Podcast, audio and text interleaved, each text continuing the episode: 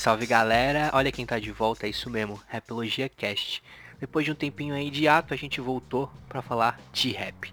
Tô aqui com o Henrique, salve Henrique, como é que você tá aí? Fala, estamos finalmente de volta. Demoramos um tiquinho para poder voltar, mas agora sim, a todo vapor.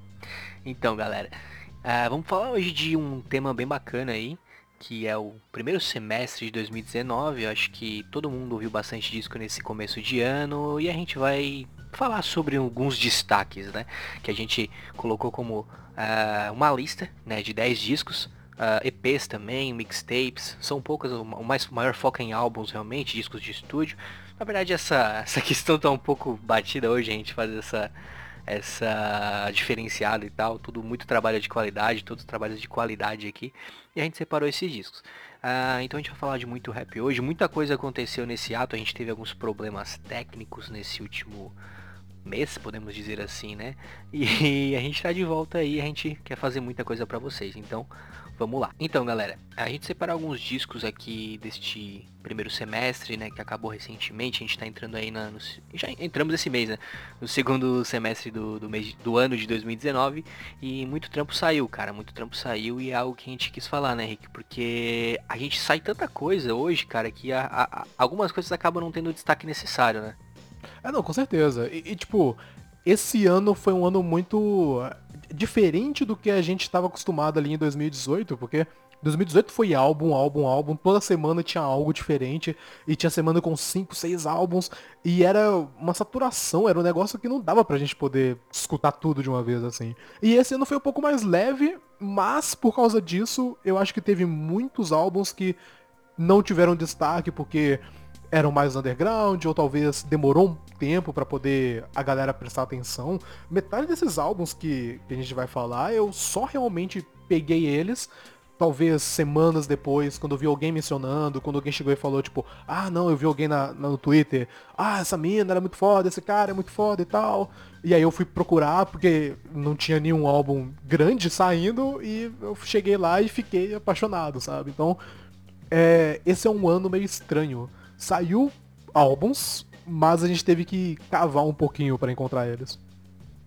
É, exatamente, assim, eu, eu vi que esse ano, assim, o, o, janeiro começou, beleza, teve bastante lançamento, mas, assim, grandes rappers não apareceram nesse, nesse período aí. Em janeiro a gente teve disco de Future, que não chamou tanto atenção, então acabou não tendo aquele, aquele buzz bacana, e então alguns rappers aí que, que tem nome também, né, que explodem e, e, chamam bastante atenção, eles tiveram mais lançamentos ali pelo meio desse semestre, né, o que acabou sendo também bastante significativo, né, pra gente pegar essa lista aqui e, e notar que também tiveram discos que passaram despercebidos, porque a galera tava esperando lançamentos de alguns caras mais, mais conhecidos, e, e cara, tem muita coisa boa aqui, isso a gente pode garantir. é, com certeza. Não, e é, é muito louco, porque eu acho que teve dois fatores que acabaram é, acarretando essa demora, que foi essa luta pelo, pelo som do verão, que parecia que tava todo mundo meio que naquela guerra fria, sem saber quem ia lançar a primeira música que ia ser um hit. E enquanto estava acontecendo, Old Town Road estava lá em cima, e o Lil Nas X estava basicamente no topo de todo mundo. Dominando. E o, a gente esperou até o DJ Khaled lançar o álbum dele, e aí deu no que deu, né? e, e eu acho que o segundo fator que fez a galera acho que dar uma pausa e refletir foi a morte do Nipsey, porque eu lembro que quando aconteceu, né, se não me engano, foi num domingo para segunda-feira. Foi em março, né? muito, né? É, foi tipo em março, né? E, tipo, em muitos artistas, o YG, até o Machine Gun Kelly, esses caras, eles falaram, tipo, não, a gente não vai lançar nada nessa sexta-feira, vamos dar uma pausa e tal. E tudo bem que na outra semana os álbuns voltaram, mas, sei lá, a, a morte do, do Nipsey foi tão impactante que deixou o resto de 2019 estranho. É, é meio difícil de descrever, mas o, eu acho que isso acabou afetando muito os lançamentos dos álbuns, a maneira que a gente é, recebia esses álbuns também, né? De uma maneira de apreciar eles. Então eu acho que todas essas coisas que vai afetando o mundo do hip hop acaba acarretando até esse momento que a gente está aqui, que por sua vez, né, se tornou essa consequência é, para os álbuns que a gente vai falar agora. Sim. Na morte do Nipsey, né, definitivamente foi o acontecimento mais forte do rap esse ano, negativamente, obviamente, fala, né, não, não dá pra... Uma perda imensurável, cara, um rapper que tava no auge da carreira, um rapper que, que era um rapper grande, né, que tinha tudo para estourar nesse ano aí, ele começou um ano com hit atrás de hit e, e deu, né, essa questão, então acabou realmente sendo algo que impactou. Mas vamos falar dos nossos discos, então. Galera, a gente vai fazer o seguinte, vamos pegar as datas de lançamento dos discos e vamos falando dessa maneira cronológica. A gente não tá falando que essa lista é tipo de melhor para pior ou pior para melhor, é uma lista baseada em lançamentos mesmo. Então, vamos pro primeiro disco.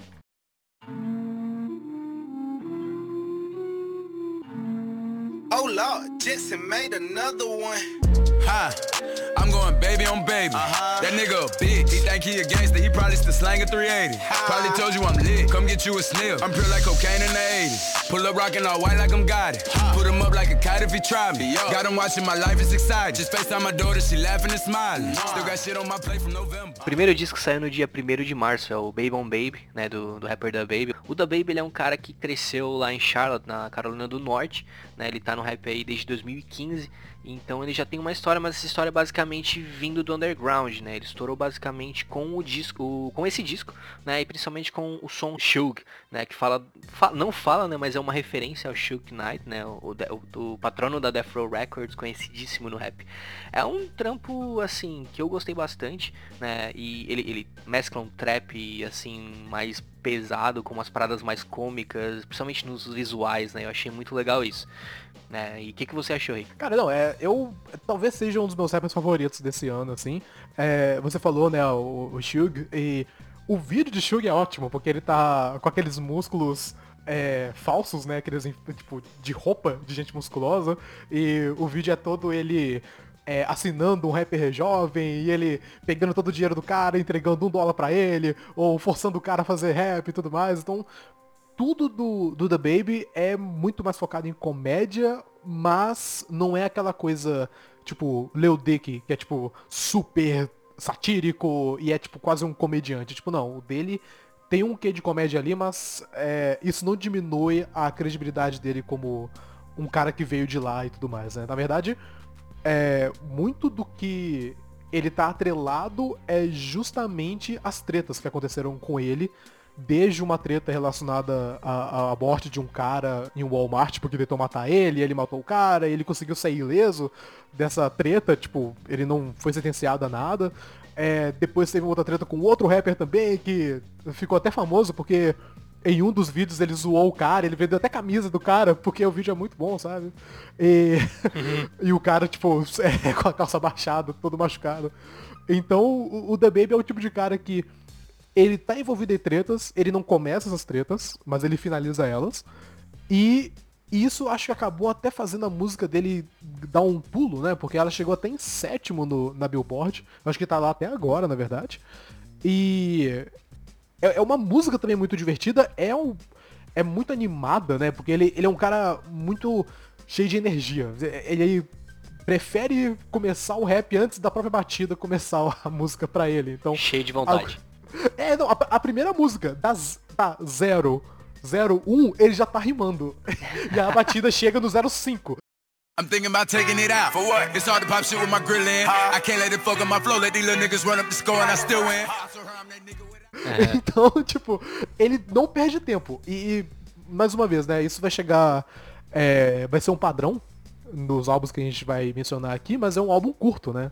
Esse. O, o Baby on Baby tem 31 minutos. É, é algo bem curto pro, sei lá, os 40 ou 50, uma hora, né? Que a gente vê por aí. É, ele saiu pela Interscope, né? O, o da Baby tem esse contrato aí com, a, com essa gravadora Major, né? Porque ele fez bastante sucesso no underground, né? E, cara, eu gostei bastante do disco e, e, eu acho ele bem previsível, cara, porque, assim, eu, quando eu conheci uh, Shug, eu fui ler sobre o da Baby e tinha todas essas tretas. E é um cara, ele é um cara barra pesada, tá ligado? Tipo, em algum, se tu for ver de um... Ele resolve as tretas, como tu falou. Então, tem esses lances, né? Tipo, ele ser uma pessoa, dentro do rap tem uma persona bastante cômica e tal, mas é, é assim, acaba não chegando aos pés, tipo, de um cara tipo o Lil Dick. Na verdade, o Lil Dick não chega aos pés, porque na verdade é bem diferente, né? Então, é, é, é tem essa, esse um pouquinho imprevisível, sabe?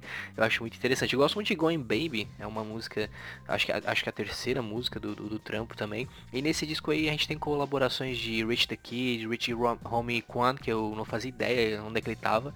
É muito legal que, que ele foi, voltou aí no, no disco bacana desse.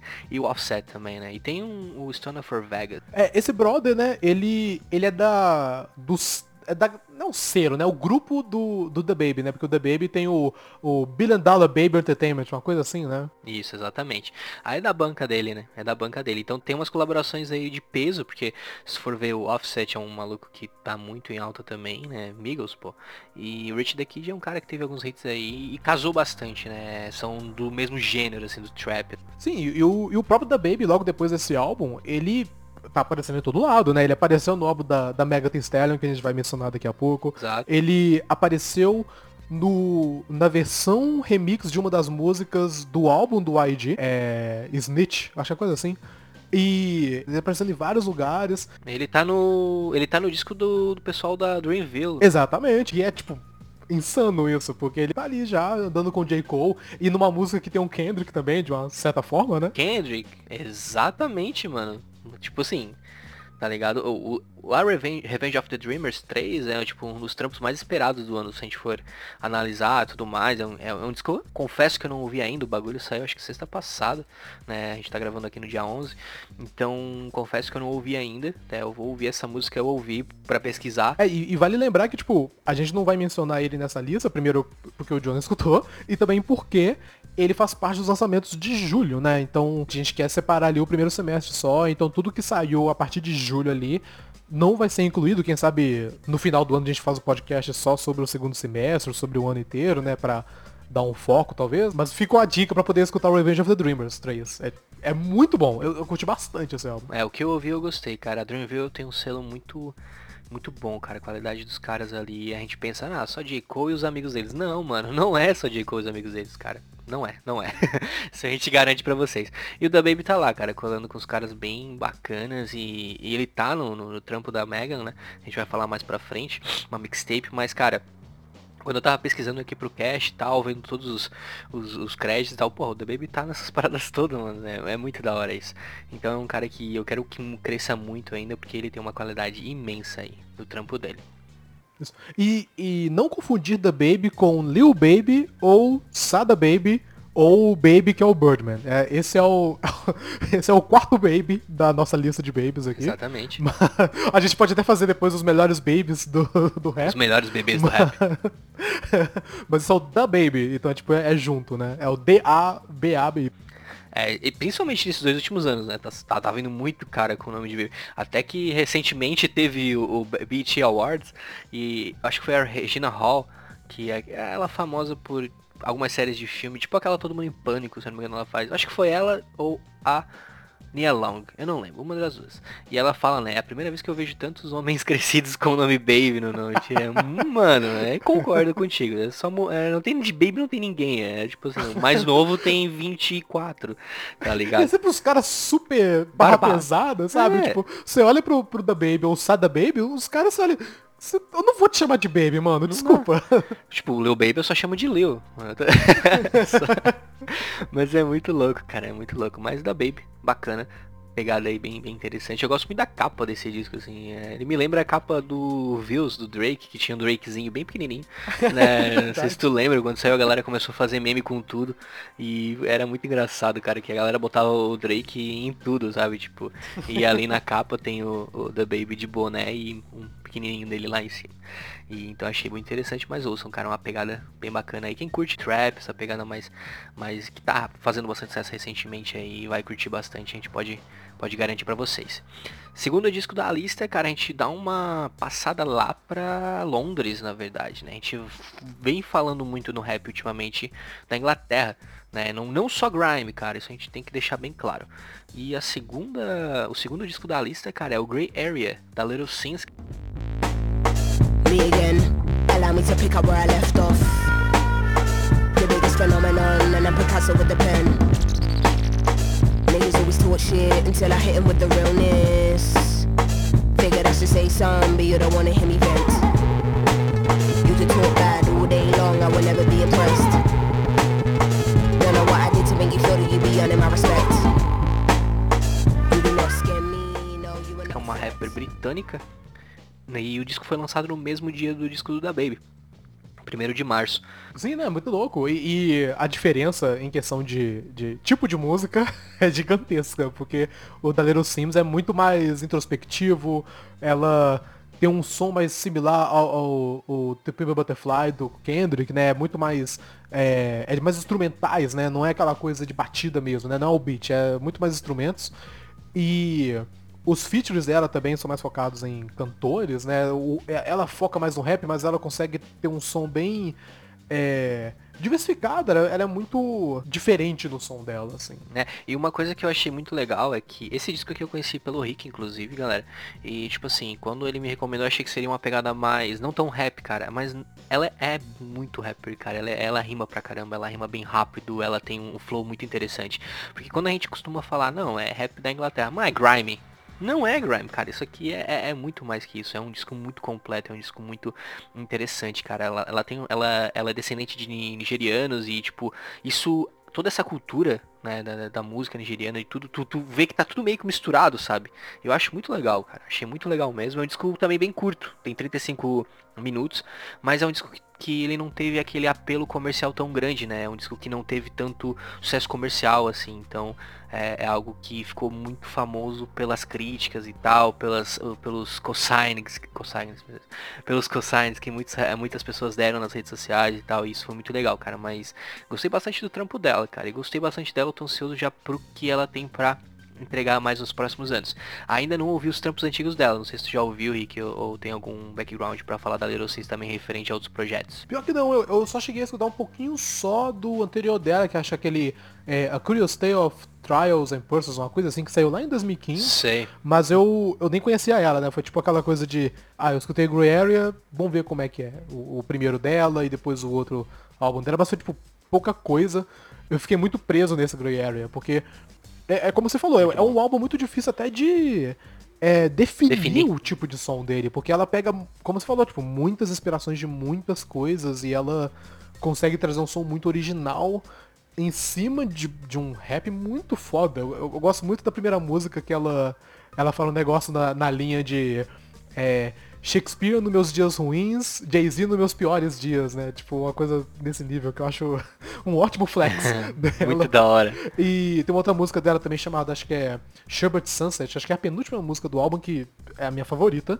Ela é uma, é uma música muito introspectiva, ela falando sobre como que ela lida com ansiedade, como que ela tá lidando também com o, o momento atual dela, né, de, de vida e, e popularidade lá fora e e meio que começando né, a ficar um pouquinho mais conhecida além da, do país dela. E é, um, é uma música que eu consegui me, me identificar muito fácil assim com ela. Foi essa música que me fez eu pensar, ok, é esse álbum. Esse álbum é tipo, é outro mundo. Assim. É, e ela, ela citou numa entrevista, acho que foi pra Beats One, que que, o, que o trampo, esse trampo é bem baseado na vida dela até os 20 e poucos anos, né? Então, tipo, é um bagulho que a gente talvez dessa, dessa, gera, dessa geração também se identifica, né? Tipo, questão de ansiedade, essas paradas. E é um disco que tem participações, como o Rick falou. Não, não, não existem rappers no, no disco, né? Tem, tem quatro participações. Uma de um artista chamado Chronix, que ele é jamaicano, ele faz dancehall, reggae.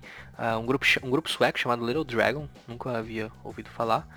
E um cara chamado Michael Kiwanuka, né? Ele é um artista de indie folk britânico também. Tem um artista também chamado Cleo Sol, também na, na, terceira música. Eu gosto muito da Wounds, Wounds com o com Chronix, que é um que é um que é o artista jamaicano. Achei muito interessante esse som, tem uma, uma influência legal. E todas as músicas têm produção do, do Inflow, um produtor que eu não conheço, confesso, mas quero conhecer, porque é um trampaço. Terceiro disco da lista saiu no dia 12 de abril. Vocês podem ver que a gente já tá meio que no quarto mês do ano, a gente já tem três discos citados. Dois saíram em março, um saiu em abril. E, e para você ver a demora que a gente teve um álbum de qualidade, né? Janeiro, fevereiro foi completamente esquecido. A galera tirou férias, cara. Tirou férias. o disco do Future que eu citei no começo, cara, é um. Tipo assim, a galera ama o Future. Ninguém deu muita bola para ele vamos dizer assim, lá no, em janeiro. Ele, ele alcançou bons, bons números, mas a galera já esqueceu desse trampo, sabe? Na minha opinião. Sabe, tipo assim, já foi. É, é, é muitos altos é, populares, né? Ele, o Scuba Kill, né? Tem uma galera grande que meio que lançou o álbum e, e foi esquecido. Foi meio que deixado de lado. É, é verdade. Não, mas a gente vai para um trampo que também não bebe muito do rap, podemos dizer assim, que é o disco Ventura do Anderson Paak.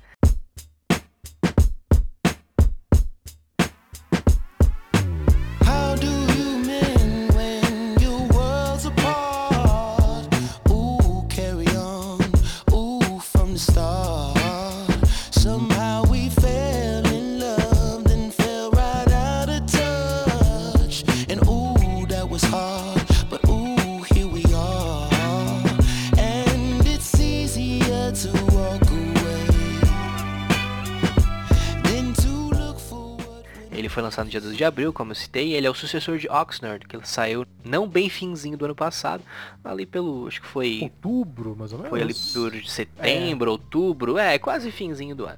E é um disco muito diferente do Oxnard, né? Ventura é simplesmente totalmente o oposto. É um trampo de R&B, é um trampo de soul, funk.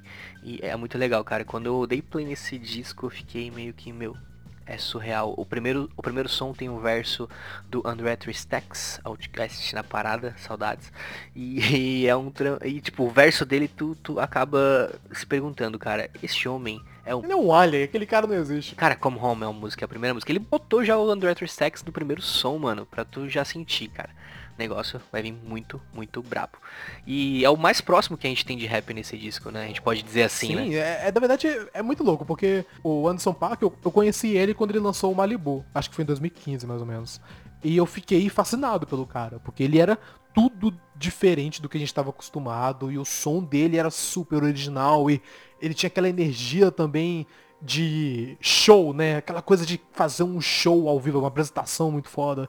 E Aí eu falei, ok, eu preciso saber o que vai acontecer nesse próximo álbum dele. E ele lançou o Oxnard, que é uma coisa muito mais focada no rap e mais.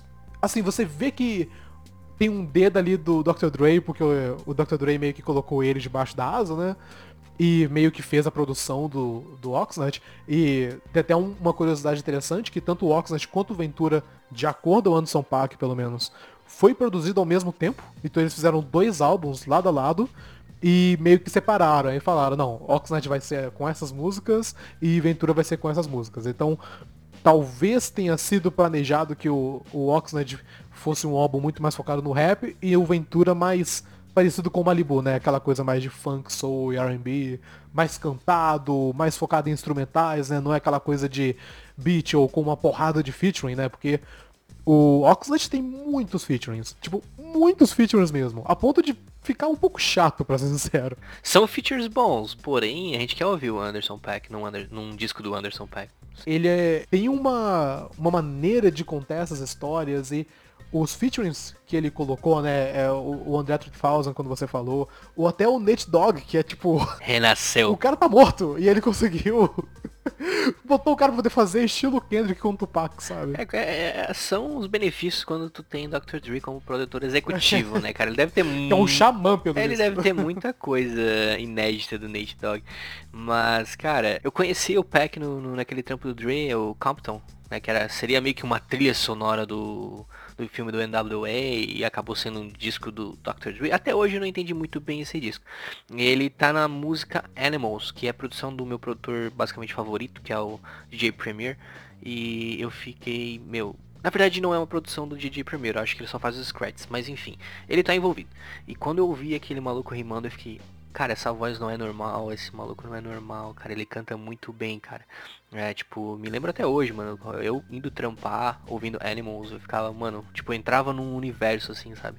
Só, tipo, era tudo muito bem colocado. Então eu virei muito fã do, do Peck na época. É, Malibu adorei. Oxnard não curti tanto, assim como o Rick, é um disco mais focado no rap. E é engraçado eu não curtir, mas não curti tanto isso. Eu gosto muito da música com Kendrick, é Tints. É, eu gosto de Trip com J. Cole. Na verdade, Trip é a minha favorita. E, e, e, Ventura ele é totalmente o oposto e eu amei muito mais que Oxnard. Né? Cara, a segunda música, cara, tem o Smokey Robinson, tipo um artista famosão da Motown Music na época, lá dos anos 70, 80. E, cara, meu, vocês têm que ouvir, cara. Não dá pra falar, mano. É um bagulho surreal, cara. É um, é um disco que tem um feeling muito interessante. Tu se sente meio que transportado pra uns 30 anos atrás, cara. Tipo, andando, tipo, numa Nova York, tá ligado? Dos anos 80, ouvindo aqueles trampos mó da hora de funk. Cara, é muito bom mesmo. E esse, esse trampo aqui, além do Nate Dogg e do André Tristax, a gente pode dizer que o resto não tem nada de envolvimento com rap tecnicamente, né? Tem o Smokey Robinson, a Lala Hathaway, a Jasmine Sullivan, tecnicamente, é uma, uma cantora, né? A Brandy também, A né? Brandy. Então, tipo assim, é um trampo bem focado realmente em cantores também. Isso é muito da hora. É, então, recomendo demais vocês ouvirem. Tem Pharrell Williams, se eu não me engano, a produção do, do trampo, né? Ele apareceu, acho que na, na penúltima música, uma coisa assim, acho que ele fez a produção e apareceu nos vocais também, mas é, eu acho que a minha favorita, ou uma das minhas favoritas, é a Reaching Too Much, por causa da, da transição que tem, porque aquela mudança de beat, que não de beat, né, de instrumental, que rola ali acho que nos 3 ou 4 minutos, que ele tá indo, aí ele muda, e é tipo, cara, minha cabeça explode toda vez quando acontece. É de outro mundo, cara. É muito bom. É muito bom, cara. É muito bom. E, cara, muito melhor que Oxnard, na minha opinião mesmo.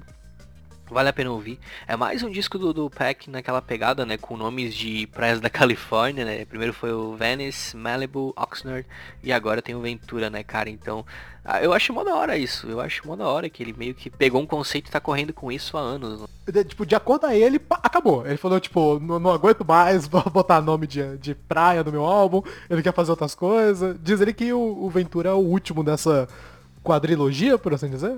É, eu acho da hora, cara. Meio que fashion. Eu também, eu acho muito legal essa que ideia. da hora, cara. Eu, eu, adoro isso, cara. Adoro mesmo. É um conceito muito interessante, cara. Até porque os discos do, do Anderson Pack, ele tem uma pegada muito californiana, tá ligado? Eu citei ali, andando por Nova York, mas, mano, pode andar pela Califórnia também, mano. Se imaginar andando pela Califórnia.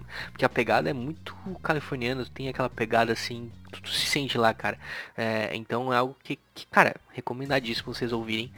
Pelo amor de Deus, ouçam Ventura. Próximo disco. Próximo disco, ele saiu no mesmo dia, né, do, do Anderson Paak, só que ele saiu em outro país também. Saiu aqui no nosso querido Brasil. É o disco do Black Alien, é Abaixo de Zero, Hello Hell.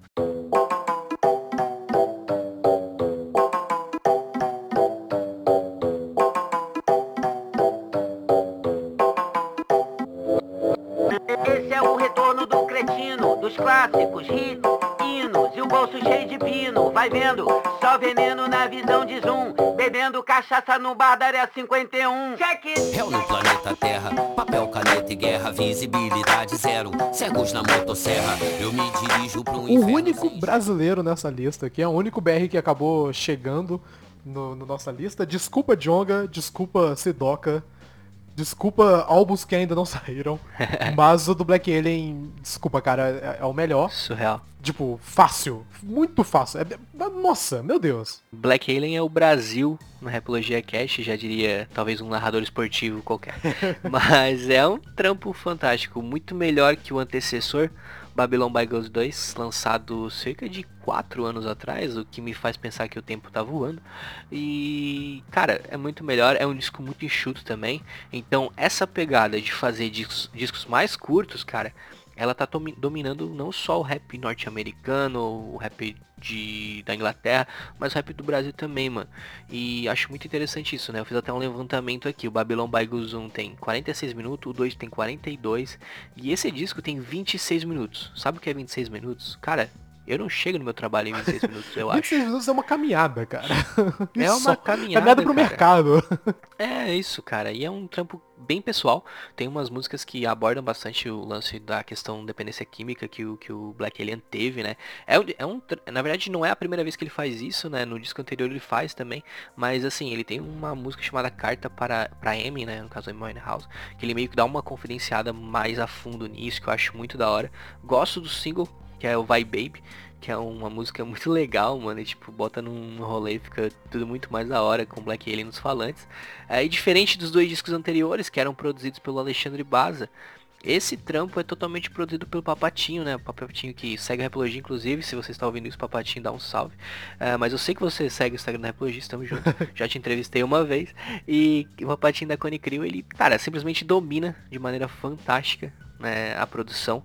Porque eu acho que é um dos grandes trunfos do disco. A produção é, é, é surreal, cara. Assim, o Papatinho é um cara muito talentoso. Inclusive, é, é o primeiro álbum dessa lista, que eu acho que deve ter mais uns dois ou três aí, que é artista e produtor, fazendo o álbum inteiro de lado a lado, né?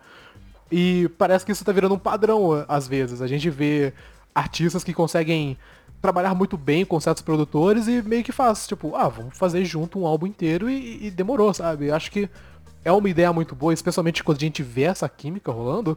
E esse álbum é a prova que eu quero mais álbuns com esses dois. Eu quero mais álbuns do Black Alien e do Papatinho juntos, porque, cara, nossa, a, a, produção desse álbum é tão boa. Casou perfeitamente, cara. Demais. Tipo, nossa, é, especialmente por causa da letra e pelo que o Black Alien tá falando na música, especialmente sobre essa questão de dependência química.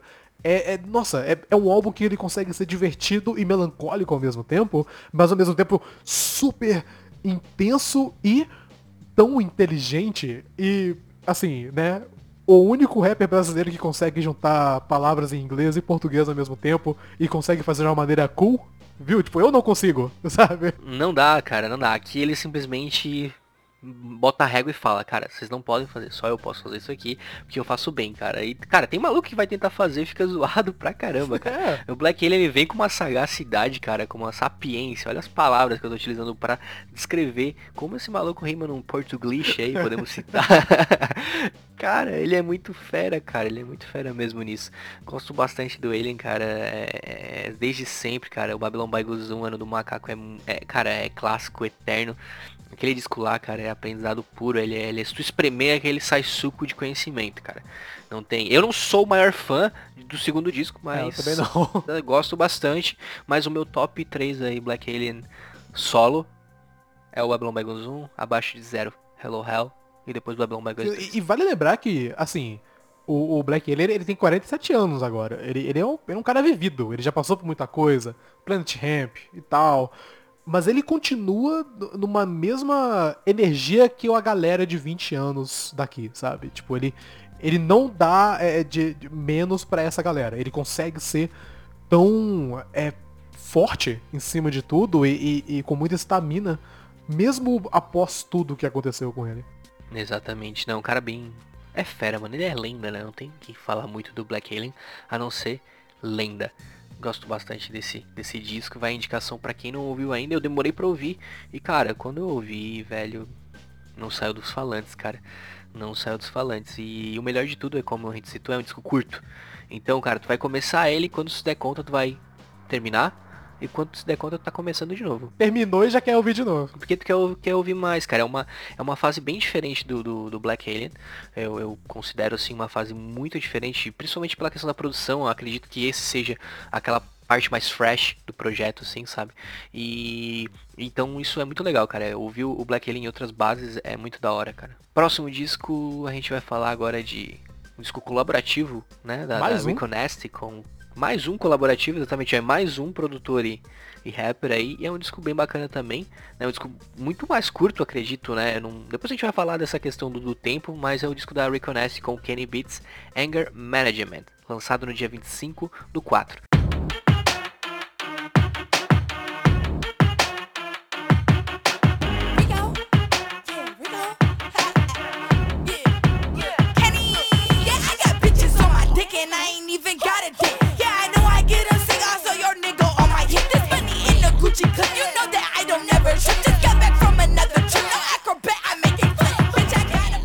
Rick, eu vou te dar a palavra que eu sei que tu gosta mais da Rico Nash e conhece bastante, é bastante fã, então manda bala aí, mano. Cara, te, assim, em primeiro lugar, eu só quero dizer que eu tenho uma queda gigantesca pela Rico Nash. eu, eu acho ela maravilhosa. Eu, eu queria que ela me desse uma chance. tipo, ela, ela é muito foda. Eu sou muito fã dela desde a, aquela música Trust Issues, que saiu no Nasty lá no ano passado, que meio que apareceu do nada. E, e, a voz dela, que não é uma voz simples, é aquela coisa com raiva. Você sente a ira na- na- no jeito que ela canta. E ela é uma ótima rapper também. Sim. E aí saiu o Nessie mais ou menos em 2018, mas ela já tinha muita coisa já, ela tinha várias mixtapes alguns anos atrás. Se não me engano, acho que a música que deixou ela muito famosa foi uma música que o, o próprio Lil Yachty é, entrou nela, eu acho que era Hey Arnold, uma coisa assim. E o, o, o Yari, né, o o Lil Bolt, ele apareceu, a música ficou muito maior. Aparentemente eles, eles é, se conectaram pelo, por DM do Twitter. Da Tipo, hora. O Lil Yachty falou, tipo, ah, sou seu fã. Ah, beleza, próxima minha música. Aí ele demorou. E logo depois do Nasty, é, todo mundo tava esperando que ela ia lançar. Especialmente porque o Nasty foi um álbum muito bem conceituado, muita gente ficou animada. Especialmente porque é aquele tipo de álbum que você vê que tá faltando algumas coisas e que você vê que ela tem muito potencial também. E quando tava pra sair esse novo álbum, né, uma das coisas que a galera gostou muito é ver como que ela e o Kenny Beats, que talvez um dos produtores mais populares atualmente, eles meio que, ele meio que veio do nada, né, é, de uma hora pra outra, você começou a ver ele em vários lugares e fazendo muito isso de projetos colaborativos. Ele tem um com a, Ne- com a Rico, ele tem um com um cara chamado Key, tem um outro com um cara chamado All Black, que é um ótimo álbum também, um álbum todo com temática de futebol americano, é muito foda. E o Kenny, ele tá fazendo muita coisa, ele também é um cara muito divertido também, né? Tipo, ele é muito... Toda hora aparece coisas dele no Twitter, ele tem um canal no YouTube que ele faz um, um programa muito interessante, que é chamar um rapper que é amigo dele, e ele faz uma batida na hora, e o cara tem que fazer um freestyle na hora ali. E é sempre divertido, mas também é interessante, e é muito fascinante ver ele construindo o beat. E, nossa, ele é um cara muito foda, e mais uma vez, ele se conecta muito bem com o artista que ele tá produzindo, que no caso é a Rico. Os dois têm uma, uma, uma mistura ali que, assim, parece que os dois são da mesma família, sabe? De tão bem que eles funcionam juntos. Não, da hora. Também gostei bastante. Quando o disco começou, cara, eu não conheço tanto o, trampo da, da Rico. É, e eu não esperava, tipo, ela ser tão enérgica no começo, cara. E eu levei um pouco de susto, confesso. Tipo assim, bah, é um, é um rock and roll, isso é um, é um o quê, mano? É um, é- mano, curti. É simplesmente muito da hora. E esse trampo aqui, o Anger Management, ele tem 18 minutos, cara. 18 minutos. Olha, Cara, é surreal. E é um disco que vai. Ele começa muito raivoso e ele vai ficando mais calmo, né? Até o fim do, do trampo. E, e eu acho muito legal essas nuances dentro de um projeto, assim. É, acho muito legal mesmo.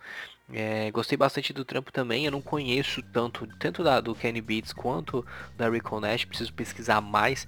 E, cara, ela, além do The Baby que a gente falou aqui, que a gente esqueceu de citar, ela também tá na lista de calouros da, da, da Double XL, aquela revista norte-americana, né? Double XL Freshman, que saiu um pouquinho ali antes do final de junho, acredito. E ela tá lá, ela é uma das três minas, né? Que estão no, no, no- na capa da, da Double XL e merece demais, né, cara? Porque é um talento. E ela tem só 22 anos. Surreal, hein? Sim, ela, ela é muito jovem e, e ela já ela tem uma história já Foda. importante de vida, né? Porque ela, ela tem um filho, se não me engano, ela teve o filho aos 18 anos e só que o pai do filho dela, né, tipo, acabou morrendo e aí ela namora um outro cara, né, tipo, que também é o, o meio que um agente dela. É, e é, é muito interessante porque ela realmente adora o menino dela. É muito legal ver ela postando o vídeo dele, tipo, é muito fofo. E ela também gostou muito do pai do filho dela. Ela tem uma música, né? Tem uma música, né? Com o nome Brandon, né? Exatamente, e é tipo, e é muito triste, mas é, é muito louco ver como que ela consegue canalizar tudo, todos esses sentimentos, transformar em ira e transformar em música logo depois. E ela, assim, é- eu sou uma pessoa assim muito fã dela, eu quero eu tô sempre procurando por coisas que, que tá saindo de música dela. Ela talvez seja uma das minhas artistas assim feminina, sem querer né, fazer essa separação, mas era uma das minhas favoritas. E eu fico muito feliz que o pessoal do, do Double XL colocou ela lá como, como um dos freshmen, porque tava faltando minas nessa lista. E pela primeira vez a lista conseguiu colocar mais de uma mulher, né? São três agora. E, nossa, é um outro álbum assim que eu gosto muito de escutar quando eu tô, eu tô puto com alguma coisa, ou quando eu tenho que, sei lá, correr bastante. Aí eu coloco a primeira música. Porque na hora quando ela grita o Kenny, eu já tô correndo que nem um doido, assim. Não, cara, foi o grande susto que eu levei no começo, que eu não esperava, não esperava. Eu, eu também, da primeira vez. Nada, Kenny! Eu- O que tá acontecendo? Deixa eu baixar o volume, eu acho que eu perdi minha audição aqui. Mas muito da hora, cara. Curto, curti muito o trabalho dela. Eu confesso que eu não acompanhava, mas depois de ouvir o Anger Management, eu vou ter que voltar um pouquinho no tempo e ouvir os outros trampos. E vou fazer isso com muito gosto, cara, porque ela é fera. Ela tem um contrato com a Atlantic Records aí assinado em junho do ano passado. Então vocês podem acreditar que essa mina ela vai, vai bombar ainda mais, cara. 2020, o restinho de 2019, 2020, cara. Ela vai ser fera. Ela é um dos talentos maiores ali daquela capa da, da, da Bola Excel. Isso eu tenho, assim, maior certeza de todos. O próximo disco, cara. O próximo disco é, é- é embaçado falar desse disco aqui, cara. Talvez o melhor disco do ano, talvez o primeiro grande lançamento do ano, se a gente for falar assim, se a gente tirar o Anderson Paak, assim como um grande, né? Mas, Anderson, nada contra, mano. Tu é fera pra caramba. Pra mim, tu é, o, tu é o primeiro grande lançamento do ano de qualidade.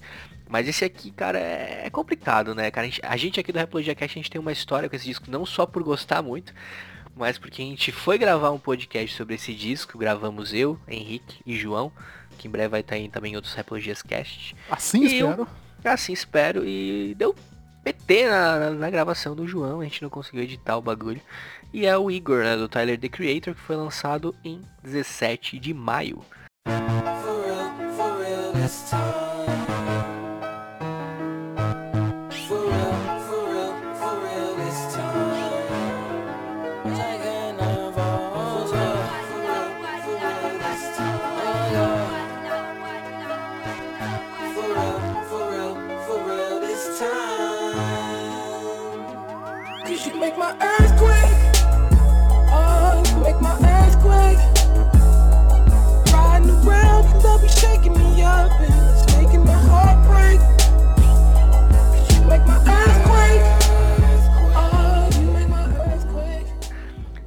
Maio aí que, que veio com, com no mesmo dia com o lançamento seguinte que a gente vai falar.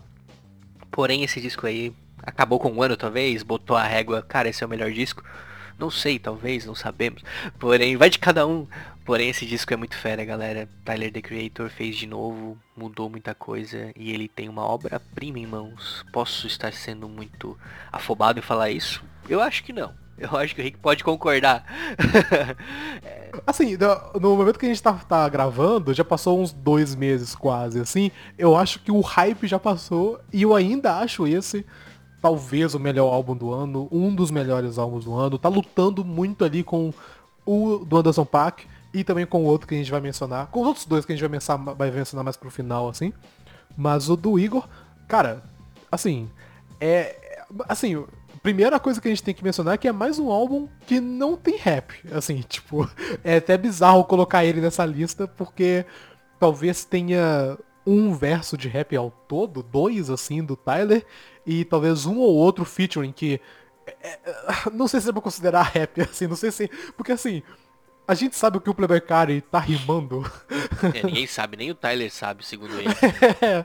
Então, tipo, não sei se dá pra poder colocar como rap, mas assim, né? Colocando porque o Tyler veio, né, da- do nosso lado e o álbum tem muitas influências e, e de muita coisa, porque o Tyler é o tipo de cara que escuta tudo e ele é um cara muito fascinado por instrumentais, né? É, tem uma entrevista do, do agente dele, o, o Clancy, que ele fala que o Tyler consegue ficar uns 40 minutos falando sobre o- um trompete que tocou em uma música por 3 segundos, assim, de uma música de 30 anos atrás. E ele consegue ficar o dia inteiro falando sobre esse negócio. É, esse é o quinto álbum do Tyler, né? O primeiro foi o ba Bastard, depois Goblin, Wolf, ah, o Cherry Bomb e o Flower, o Flower Boy. Então esse é o sexto, né? De. Acho que. Não, esse é o sexto se a gente contar o Bastard. Então, cara, é descasso, né? Ele é um disco que mescla muita coisa, como o Rick falou, e tem um conceito muito legal. Ele conta meio que uma história de amor, né? Desde a pessoa se apaixonando, ficando obcecada por aquela pessoa, vendo que aquela pessoa não tá correspondendo, e gado demais em alguns momentos, né? E, e acabando meio que com aquela pergunta, né? Será que a gente continu- continuaremos sendo amigos, né? Aquelas coisas assim. Cara, eu achei essa parada muito legal, cara, porque todo o triângulo amoroso que rola no, no, no no disco, ele, é- ele é muito bem contado pelo Tyler, assim, pelos versos, cara, e tu se meio que se coloca dentro daquilo, tu, tu acaba criando uma empatia muito grande pelo personagem, tu acaba se irritando por algumas coisas e tal. E esse disco tem como um, um grande personagem também o comediante Jared Carmichael, que ele serve como narrador, então em algumas músicas ele tá lá falando uma coisa, uma coisa ou outra. Ele também meio que parece um pouquinho da mente do, do Tyler, né? Tipo do Igor, assim. Então é algo que ele tá sempre ali, é muito legal. Então é, um, é uma coisa que. É um disco que acabou me chamando muita atenção, assim, em geral, cara. Ele é bem completo, é um disco que, segundo o Tyler, você tem que ouvir ele do começo ao fim. E eu concordo com ele, cara. É um disco curto, então você pode fazer isso quando você tiver de boa, cara. Quer ouvir um disco tranquilo, um disco bacana, um disco inteligente, um disco que vai casar, cara, com. Eu acho que, eu acho que é um dos discos que, a, que assim, que podem fazer mais sucesso do Tyler. Não sei se já é, eu acho que já é. Sim, né? Porque ele foi o, o primeiro, né, na, na, na lista, né, tipo, da, da Billboard. Ele, ele vendeu bastante, né? Acho que ele foi o mais vendido dos, de todos. E, e acho que isso mostra bastante, né, a popularidade do Tyler desde lá do começo, quando ele tava fazendo música com Odd Future. E a gente vendo toda a trajetória dele e ele tá só crescendo. E chegando no momento que ele tá lançando álbuns de qualidade, extremamente consistente, porque a cada dois anos a gente tem um álbum dele e a qualidade tá aumentando, né? E ele também tá trabalhando com moda e fazendo umas coisas tão interessantes e ao mesmo tempo acessíveis. E é aquela coisa, ele tá chegando num ponto onde que ele tá acertando um público muito maior do que o hip hop como um todo, né? E, né? e, e esse álbum é, é o maior exemplo disso. E não é que, tipo, ah, você precisa parar de fazer rap pra poder acertar outros públicos, mas, assim, por mais que lá no seja do Goblin, a gente tava vendo ele rimar muito mais que muita gente por aí, ele é um cara que foi muito mais focado em, em instrumentos, né? Em, em fazer o, o álbum, é, os sons do álbum falar pra gente, não realmente ele falar literalmente com a gente. E esse álbum acho que é muito exemplo disso, porque ele conta uma história, uma história muito bem contada, mas que você precisa prestar atenção, porque ele não tá contando ela falando diretamente, ele tá contando com os instrumentais, com as participações especiais, que é um outro ponto muito interessante, porque são as participações que não estão ali focadas, elas não aparecem na lista, não é tal música featuring tal coisa, tipo, não é assim. Você tem que procurar, ou senão você tem que reconhecer a voz de tal artista pra saber que ele tá ali. E mesmo assim rolou muita confusão até que ele postou todos os créditos oficiais, algumas semanas depois do lançamento do álbum. E, e é tudo complementando o, o álbum e a história que ele quer contar. E ainda trazendo um som de qualidade. Exatamente. Exatamente. Já é o disco, como o Rick falou, que fez mais sucesso e, e, cara, parece que o Tyler parece que vai dominar tudo, cara. É, ele tá numa, numa crescente muito boa é, de evolução musicalmente e, né, como, como, cara, influenciador geral. Ontem, ontem, essa semana ou ontem, não lembro direito, saiu a coleção dele com a Lacoste, saiu umas paradas que a galera já ficou meio louca, sabe?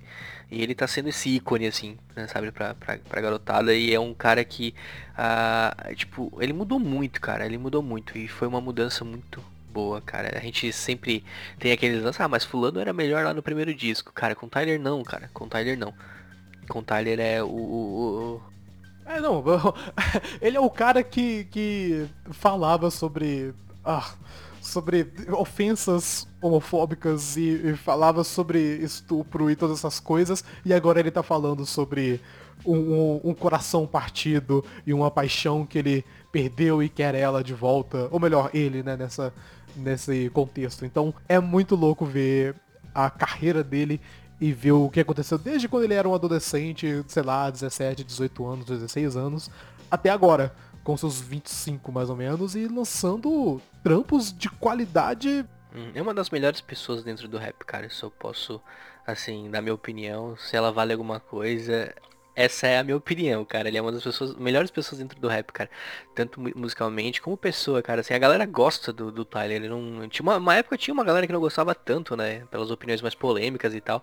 Mas ele acabou abraçando muita coisa, cara. Então, eu achei muito da hora. E se a gente seguir um pouco a lógica, o próximo disco do Tyler é em 2021. Já tô bem ansioso aí, né? Porque ele lança basicamente de dois em dois anos, né? Se tu for ver o tempo de, de gravação do Igor, foi de 2017 a 2019. 2017 ele lançou o Flower Boy. Se for olhar o Flower Boy, os dois últimos anos ele gravou. E é muito doido isso, cara. Eu acho um cara muito comprometido, né, cara? Ele se, ele se empenha bastante a construir esses sons novos, sons novos e tal. E é muito, muito bacana mesmo, um descasso, cara. Eu também concordo que é o melhor do ano. Eu, eu, eu tava com o meu coração um pouco triste de falar isso, porque tem um disco aí que a gente vai falar mais pra frente que eu tava esperando desde 2014, né? Mas ele, ele supriu as minhas expectativas, mas ele não bateu Igor. Então, ouçam Igor, é muito bom. Sim. Próximo disco da lista, galera, vem no mesmo dia, né? Saiu no mesmo dia do, do disco do Tyler. É uma mixtape, na verdade, não é um disco, né? O disco. É, é- na real, essa, essa identificação aí, disco mixtape, hoje tá meio. Tanto faz e tal, mas vamos falar projeto então. Megan Thee Stallion Fever.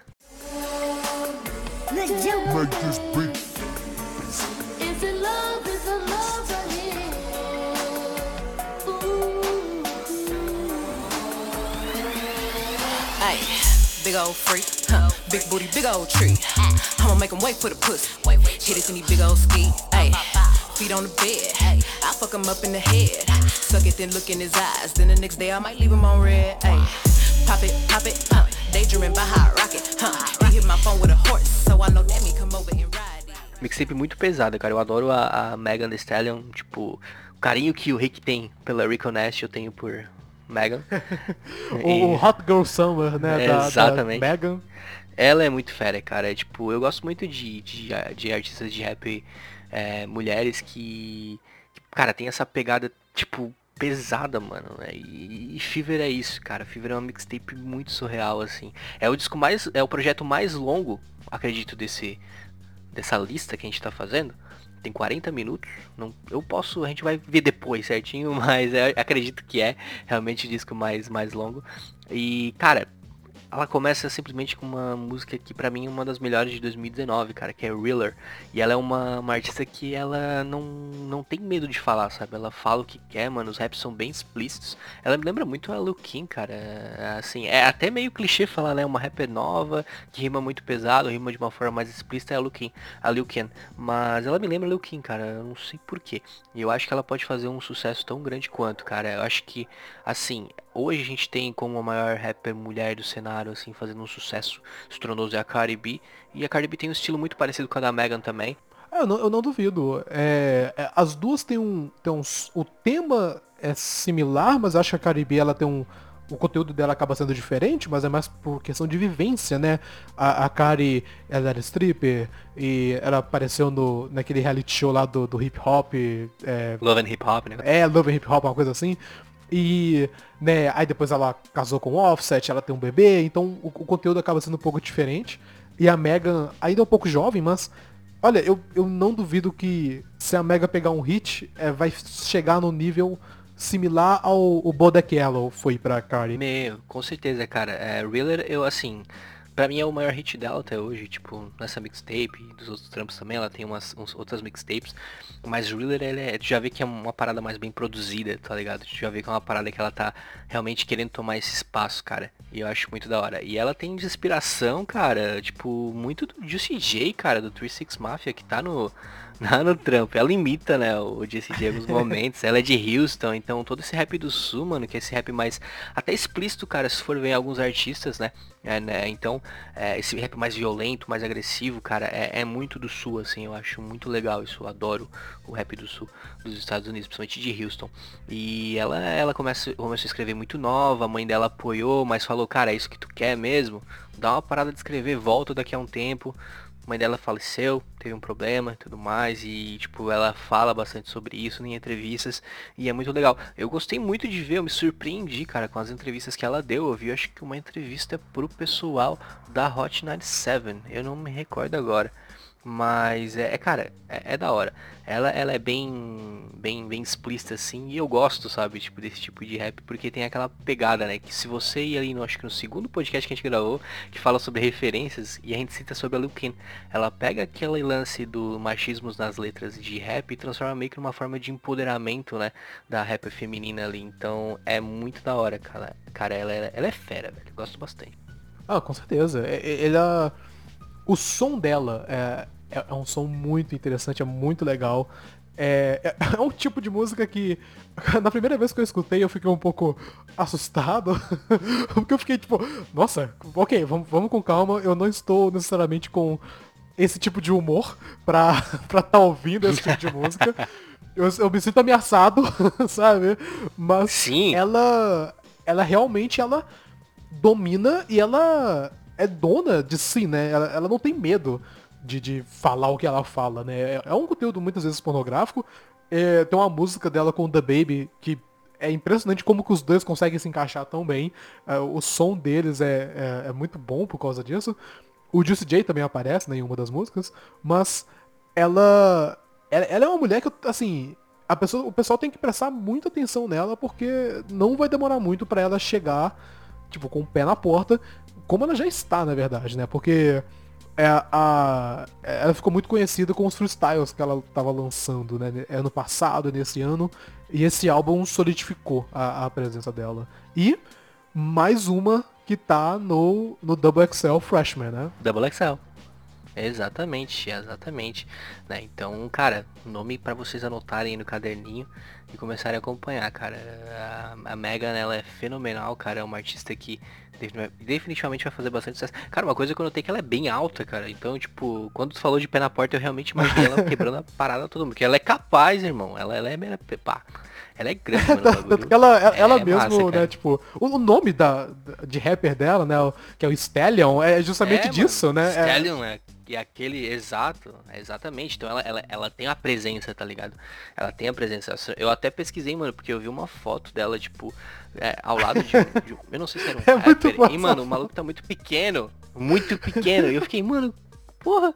Quantos, quantos de altura que ela tem? Daí eu fui lá ver, cara, ela tem tipo quase 80 de altura, tá ligado? Então ela enche qualquer pessoa de porrada aí. Se chegar na frente, se passar no caminho dela, ela vai, ela vai passar por cima, cara. Então, cara, ouçam, ouçam essa mixtape Fever, é uma pedida muito boa aí pra quem gosta de um rap bem agressivo. E o próximo álbum que a gente vai falar aqui, é, a gente agora tá descendo um pouquinho ali pra Flórida, né? Carol City. Denzel Curry, Zoo.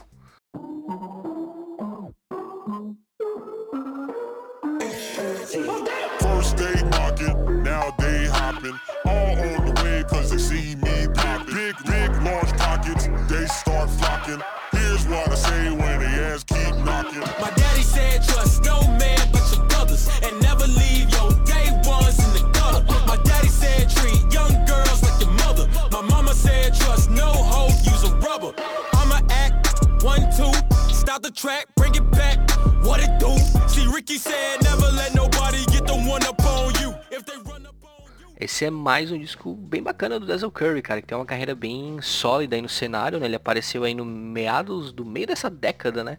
E, cara, gostei bastante desse disco, né? Ele é um disco bem assim. Ele, ele, tem, ele tem uma energia bacana, assim. é, os trampos do Denzel Curry, desde aquele Imperial, ele é um ele é um rapper que eu acabo tendo uma energia a mais quando eu vou ouvir, sabe? Tipo assim, não dá pra parar, sabe? Ele é um maluco que ele chega com o pé na porta também. E ele tem um som bem típico ali da, da Flórida, cara, que é um, é um lugar que sempre meio que teve umas dificuldades pra se encaixar, sabe?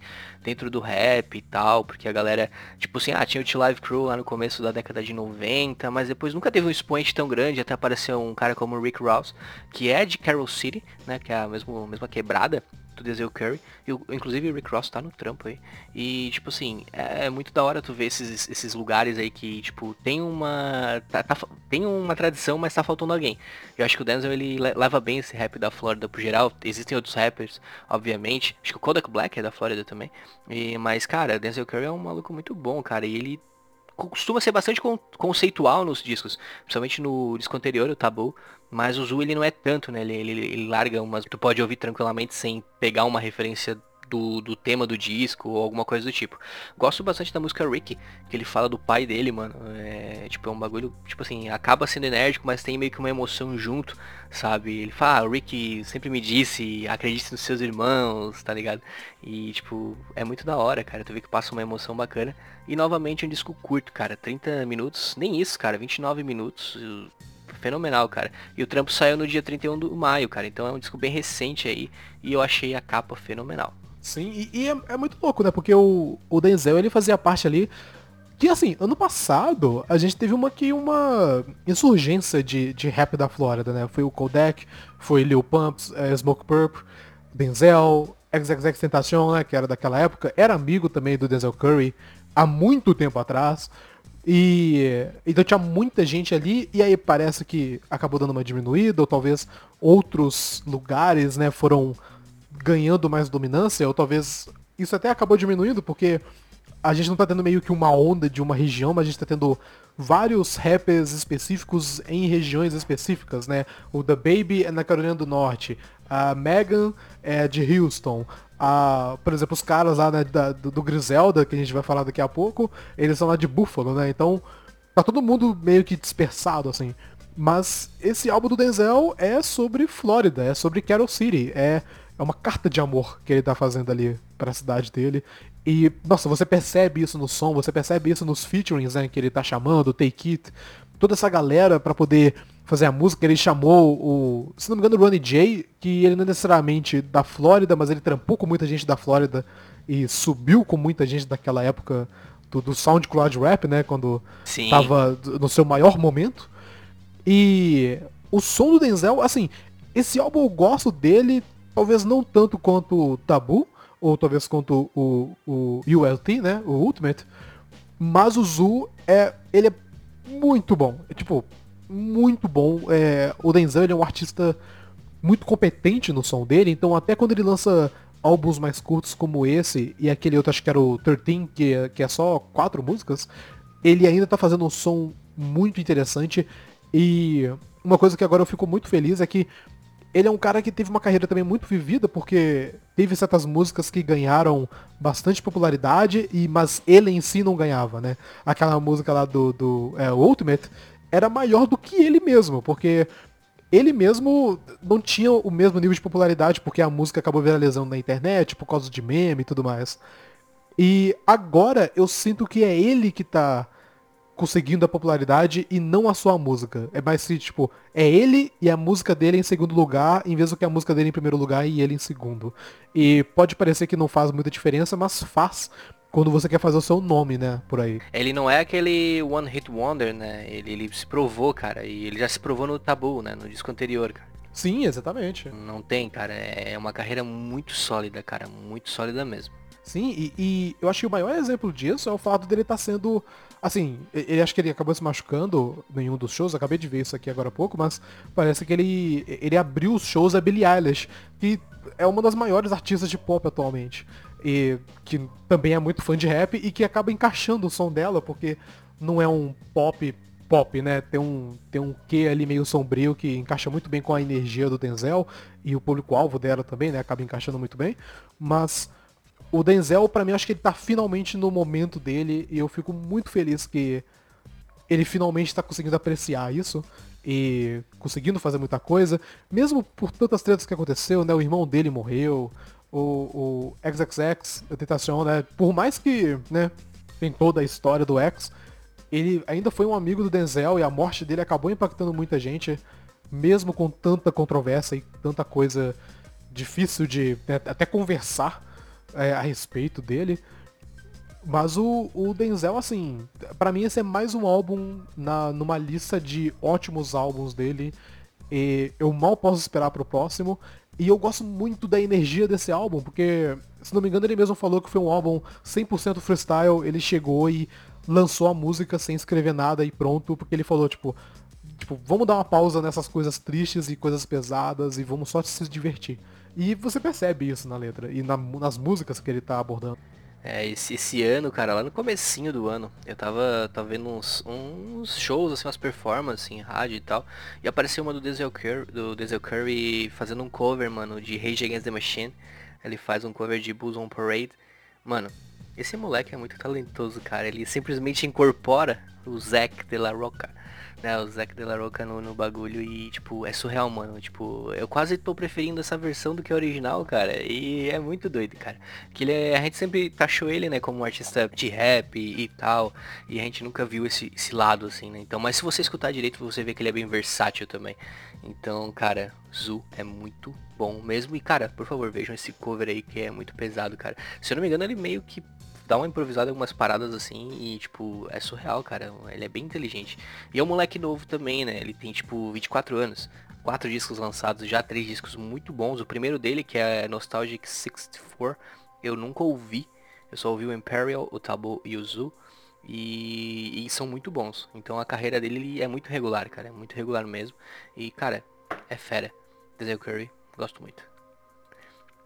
Próximo disco, a gente já vai falar um pouquinho dos caras da Griselda agora, né? Que estão meio que tomando hip hop de assalto. Literalmente no, no bagulho. Não, literalmente não, né? Mas é, é um- é- são caras fenomenais. De Buffalo, como o Rick falou anteriormente. O trampo que a gente vai falar aqui agora é o EP do Benny the Butcher, que se chama The Plugs I Met. Let's go. Ah, let's go. You know what this is? The butcher coming, nigga. Don't do no price talk, cause I already know they numbers. Plus, me and your old connect was tighter than them Doje runners. First time I ever cooked the deuce, I got a four way from it. Stabbed it in a pot so many times, they think OJ done it. If me and Push would've linked back when I was a dealer, that's an 18 wheeler to my town from Virginia. Enough glitter on my neck and make my ex bitch bitter. I pulled up to the jacks, pushing the Lex like I'm Jigga. lançado no dia 26 de junho desse ano. É um disco bem curto também. É, na verdade, com- como é um EP, né? ele- os EPs costumam ser bem curtos. Então, se você olhar para esse lado, a lógica tá certa, mas os projetos curtos estão dominando 2019, então não caia nesse bait do, do nome do, do projeto. E, cara, é um negócio é, é fenomenal, cara. Tipo, o Benny The Butcher é talentosíssimo, cara. Talentosíssimo. Ele é aquele rapper dos anos 90 que ele rima como se estivesse nos anos 90, mano. Mas ele não fica, tax- tipo, não fica antiquado, mano. Ele, ele, é, ele é surreal, mano. É muito talento, cara, pra pintar as histórias assim nas músicas, sabe? Gosto, gostei bastante do trampo e, e sem contar as participações, né, cara? Tem Black South, tem Jadakiss. Não sei se vocês se lembram do Jadakiss, mas eu gosto muito do Jadakiss. Tem Pusha T, cara. Pusha T, Benny the Butcher, rimando sobre Coke. Outro nível. Cara, assim, a, a galera do Griselda, eh, talvez, isso eu já falei algumas vezes já nesse episódio, são os meus rappers favoritos. Porque, como você falou, é, é um som que a gente tava necessitando, assim.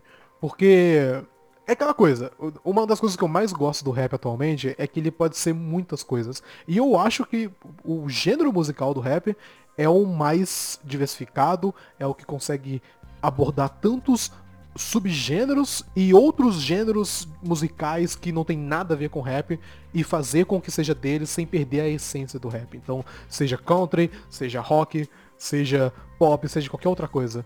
E isso é uma das coisas das minhas coisas favoritas, assim. Mas, às vezes, a gente sente falta do, do, do rap true, né? Aquela coisa Pesado. é, é- é uma batida, ela é em loop e tem um cara rimando bastante nela. Cara, e que rimas, e que rimas. Isso, e- e- isso é uma coisa também que é importante de dizer. Não é só o cara rimando em cima de um beat, porque isso, assim, eu não vou dizer que qualquer um pode fazer, porque eu não consigo fazer, eu acho que você também não, John. Não, eu Mas tentei. Não, mentira, eu já tentei e ficou péssimo. eu já, eu já tentei escrever, eu me dei mal em dois minutos, assim. Mas, o, mas ele consegue fazer de uma maneira que ele prende a sua atenção e ele faz uma coisa que eu consigo atribuir muito a algo que o Pusha T também consegue fazer muito, que é ele te prende. Ele, ele pega a, a, a, a letra e ele te faz escutar cada palavra que ele tá falando. Ele faz questão até de falar meio que pausadamente pra poder te fazer entender o que ele tá querendo dizer ali. É bem cadenciado, né, cara? Eu noto isso. Eu noto isso isso que torna muito legal, cara. Conheci o Benny em Tena Talk 3 e ele tem aquela música 97 Hove. Mano, aquilo lá é puro rap true, mano. E, e eu acho engraçado, cara, esse lance da gente precisar ouvir ou precisar ter alguém que faz esse rap mais anos 90, porque, cara, muita gente, pô, cara, vocês têm que parar de se ficar preso no passado e tal e tal e tal. Mas, mano, o rap ele é muito grande, ele tem espaço pra todo mundo, né? E ter o Benny the Butcher, ter o pessoal da Griselda Records. Aí, mano, é, é, tipo assim, é um nicho muito bom, cara. E eles ainda não têm a atenção necessária. Eles assinaram um contrato com a Shade Records de distribuição, acredito, ano passado. E, cara, eles estão começando a lançar alguns dos melhores projetos da, toda a história da Griselda agora. Tipo assim, eles estão no auge. E eles vão melhorar ainda mais, cara. Porque Sim. eles têm uma. Eles têm uma parada assim que o rap deles é muito pensado, cara. A história de vida deles, eles jogam ali, eles pintam aqui. É aquele lance cinemático, cara. É- eu acho. Eu gosto muito quando o rap é assim. E, e ele não é aquele boom bap que, que ficou no tempo, não, cara. Ele é, é um boom bap diferenciado, cara. O Benny, ele é um cara muito fresh também, sabe? E as letras deles, cara, tipo, surreal. Eu gosto muito do, do, do Crown for Kings com o Black Toff. Mano, Black Toff é foda. The Roots é, é- é lenda demais e, e o Black Toff tá em bandana também, mano, lançando outro disco, outro verso incrível. E tem Pusha T nisso aqui também, cara. É tipo, isso aqui é um... pe- Mano, tu sabe o que vai ser coke rap quando tu vê Sousa e Tony Montana na capa. Simplesmente. Ninguém referencia os dois sem querer falar de coke rap, você fazer um coke rap. Então, isso tá, tá muito explícito no, no disco assim, cara. Eles não têm medo, eles metem a cara e tal. Acho muito da hora. É muito legal vocês verem as entrevistas do pessoal da Griselda também, que eles são muito reais, mano. Tipo assim, é, são um maluco que chegou assim no, no estúdio, é, eu vou tirar de exemplo a entrevista que eles fizeram pro Happy Raider, né, do podcast deles, no Tidal. Os malucos chegam lá com umas- uns casacos de pele, uns bagulhos muito pesadão, assim, sabe? Tipo, e não, não, eu tava aqui, tava na rua, eu tô aqui agora aqui, a gente tá falando. E tem um maluco também da, da Griselda, que é muito fera, que é o Calm and the Machine, que a gente vai falar logo em seguida. Que ele, tipo assim, mano, ele, ele é mais pesado que o Benny the Butcher ainda, sabe? Tipo, ele é um maluco que tem uns trampos na rua há muito tempo. E, e uns tempos atrás, faz pouco tempo, se eu não me engano, ele levou uns tiros, mano, inclusive no rosto. Ele tem a, a, a parte ali do, da boca um pouco torta e tal. Tipo assim, tu vê que o maluco é barra pesada só nessa, nesse pequeno. Nessa pequena coisa, nas cicatrizes, mano. Eu acho isso muito da hora, cara. Tipo, pega muito, sabe? E cria uma estética muito da hora na música. E a estética Griselda é algo que eu gosto bastante. Sim, e, e até voltando um pouquinho pro Tana Talk 3 que você falou, tem uma, uma coisa que eu gosto muito, que é na música Broken Bottles, que ele fala que eu vou escrever um álbum inteiro sobre os plugs que eu conheci. E o nome do álbum, The Plugs I Met, o próximo. Então eu gosto muito que ele basicamente falou a verdade. Ele falou, o próximo álbum vai ser sobre isso e foi sobre isso. Não e... mintam para seus fãs. e eu gosto muito do, do Benny, ele. E isso que é uma outra coisa também que é muito legal, né? Tanto o Benny quanto o Conway e o West Side Gun, que a gente não chegou a mencionar ainda, mas ele é o terceiro desse grupo, entre aspas, porque eu não sei se os três têm um álbum juntos, mas eles são né, o, o Griselda que eles chamam.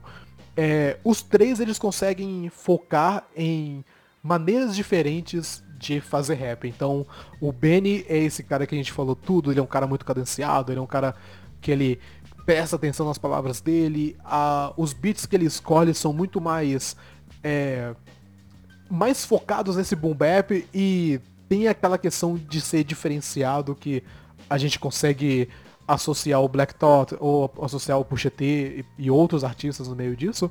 Enquanto o Conway, ele é muito mais soturno, né? Ele- os sons dele, é, tipo, tem uma sujeira na- no tipo de beat que ele escolhe.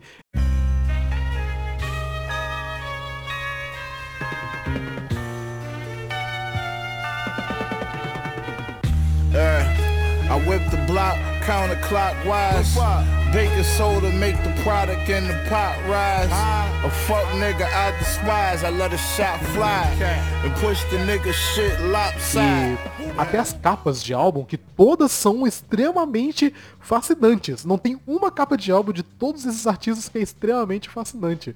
O do, do Benny, né, como você falou, do Plugs a Match, é o, o do Scarface, né, a foto do Scarface. A, do Conway, ele tem, né, essa trilogia que é o Everybody's Food, que a arte é uma é uma foto, né, tipo um, um print basicamente de uma cena de- do filme do Taxi Driver, só que parte da cara, ou a cara inteira do Robert De Niro na cena, tá com uma outra imagem em cima. Tipo, é meio difícil de explicar, tipo, se vocês procurarem, vocês vão encontrar direitinho. É. Mas cria uma, uma coisa muito estranha, mano, que me incomoda, mas é muito bom. Tipo, é, é Tá o meu screensaver, porque é, é fascinante. E o West Side Gun, ele também tem uma série muito foda, que é o, o Hitler West Hermes, que são, se não me engano, tem seis álbuns, uma coisa assim, que é uma arte diferente do Hitler, feito por um artista que ele gosta bastante, porque quase todos os álbuns dele é, são feitos por esse artista. E sempre tem alguma coisa focada no Hitler, mas com ele talvez assim morto, ou é um, um, uma- um retrato dele. É, é um negócio que te dá uma estranheza, mas uma curiosidade mórbida também. E indo pro West Side Gun, né? Ele também é muito legal porque ele tem uma coisa com, com o wrestling, né? Ele fala muito sobre luta livre e é fascinante. Ele é um cara que conhece bastante e ele também é um cara que às vezes eu não sei muito bem o que ele tá falando, mas é. Ele, ele acredita tanto no que ele tá falando que eu também acredito, mesmo não sabendo muito. Take a minute out and think for yourself what it would be like to go through life absolutely perfect, with no flaws, no blemishes. Every single thing you do is absolutely perfect. Well, you're looking at the man who was born with the sign of perfection that hangs over him, and the man who likes to take advantage of people, a man who likes to beat people at their own game. That's what I do the best. That's why I'm Mr. Perfect.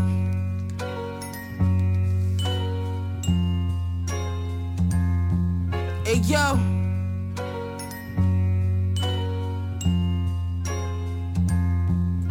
Yo, Jeremy Scott Mosquito apron. You should do a hundred ups, a hundred dips on a yard bacon. We spent the max of commissary. Sly coming home and never weary. He washed my hands, I wash his. You talking, you get buried. Valentino velour suits in the mess hall. Sucker É, e um trampo também que saiu desse pessoal, até a gente usou esse espaço meio que pra fazer uma posição em vez de uma posição só pro Benny the Butcher, fazer uma, uma posição pro, pra Griselda Records, porque saiu esse ano também Every- Everybody's Food 3, é, que saiu como EP, se não me engano. É, as outras duas são mixtapes, então a sequência começou já meio que já pra tentar fazer mais grana, aparecendo shorts e tal, né? Agora que eles estão com Shade Records, que é o trampo do Conway, né? Como o Rick falou, com essas capas aí loucas, com o Taxi Driver aí. E é um descasso também, né? Um trampaço pra vocês ouvirem aí, é bem curto e, e, cara, o, o Conway ele é muito sombrio, cara. Eu acho isso muito da hora. A estética dele é muito doida. Tem um disco dele que se chama Rejected 2, acho que é de 2015. Ele é uma foto dele de costas, mano. E a cicatriz das balas que ele levou, tá ligado? Tipo, tem uma bala no pescoço, mano. Bagulho. Meu. Sabe que o cara é, bala- é barra pesada, né? E a estética acaba fazendo parte até da música, né, cara? Porque o que eles rimam ali, cara, tipo, não é qualquer um que pode meio que comprovar que aquilo é real ou realmente faz, rimar com a total segurança que tô passando a realidade pra vocês e tudo mais. E, mano, esses malucos são muito reais, cara. Eu acho muito da hora isso. E, e o lance do Coke Rap é até louco porque tá no nome já da gravadora, né? Que Griselda nada mais é que a imperatriz, podemos dizer assim, a, a madrinha né, do, do- do tráfico na, na década de 80, que é a Griselda Blanco. Ela morreu em 2016 ou 2015, não lembro assim. Ela foi, ela foi uma das pessoas que responsáveis pelo todo o tráfico de drogas ali na, na- em Miami, da Colômbia, de Colômbia pra Miami e tudo mais. E ela morreu, senhorinha já, tipo, morta por uns malucos de realmente de, tráfico, tá ligado? Os malucos mataram uma senhora. Só que a senhora era tipo uma drug pin, né? Um- uma grande traficante. Então a Griselda Records tem todo esse lance, então toda essa estética assim de, de, de coke rap tá desde o nome da gravadora, né? Até as letras, né? Isso é muito da hora. E falando em coke rap, Exatamente. a gente vai pro último, né? Que saiu bem na porta de finalização, fechando a portinha assim, esse disco passou. A portinha do semestre tava fechando, tinha tipo 3 milímetros. 3 milímetros assim, esse disco passou assim, e a gente tava esperando por esse disco desde 2014. É, 2014. Cinco anos, muita coisa aconteceu em cinco anos. Meu time caiu pra segunda divisão de novo. é, o Brasil perdeu mais uma Copa. E, e tamo aí com Bandana. Né, a sequência de Pinhata, disco de Freddie Gibbs e Madlib. I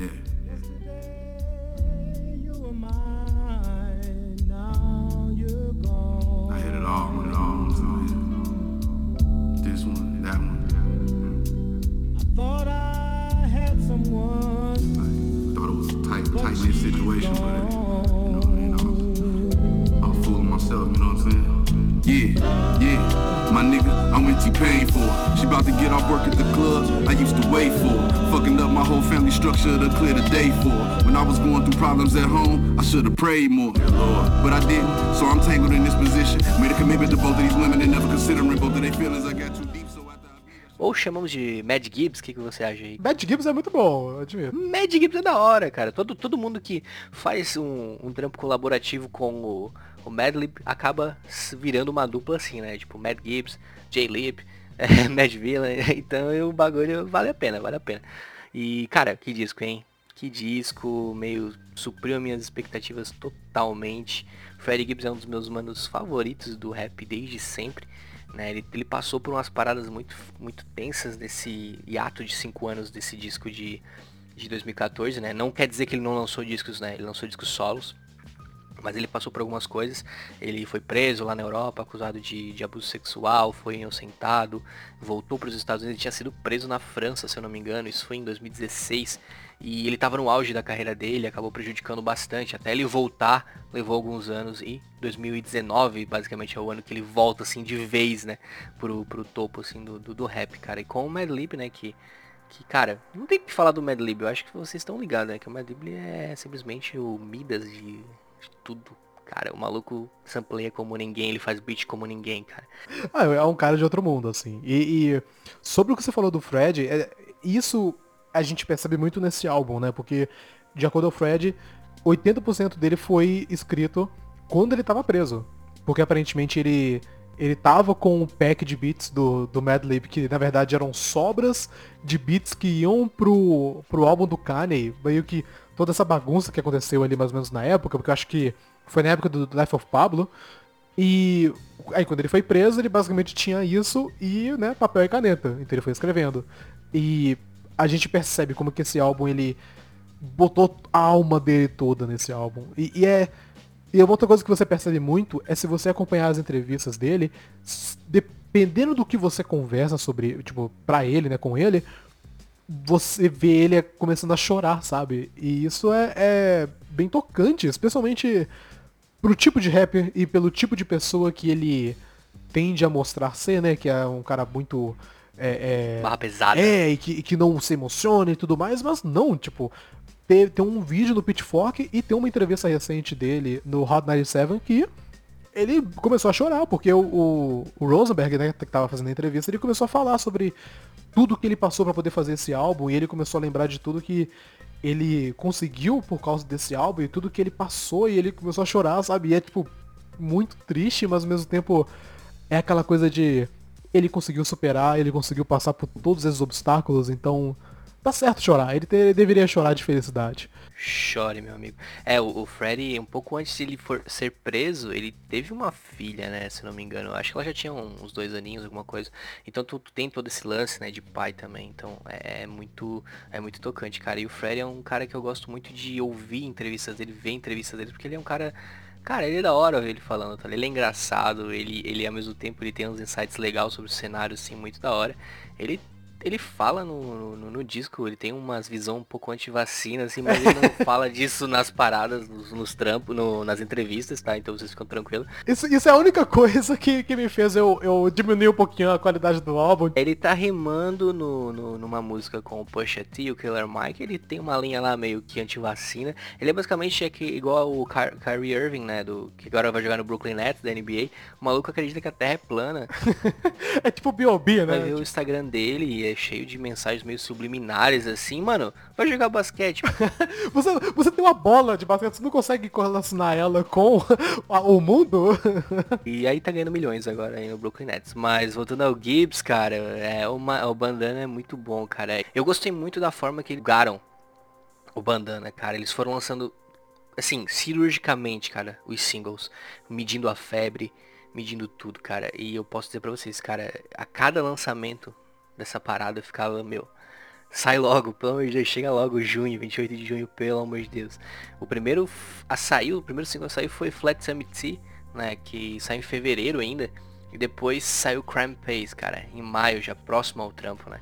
E Crime Pace é fantástica, né, o, o, Medley faz um puta trampo sampleando, assim, e, e tipo, o, e o vídeo que saiu junto é muito, eu acho muito engraçado, né, e depois vem a música é, Giannis, né, que é uma referência ao Giannis Antetokounmpo, também jogador de basquete aí do Milwaukee Bucks, que foi lançada bem próximo ao lançamento do disco, né, no dia 13 de junho, e tem o Anderson Paak.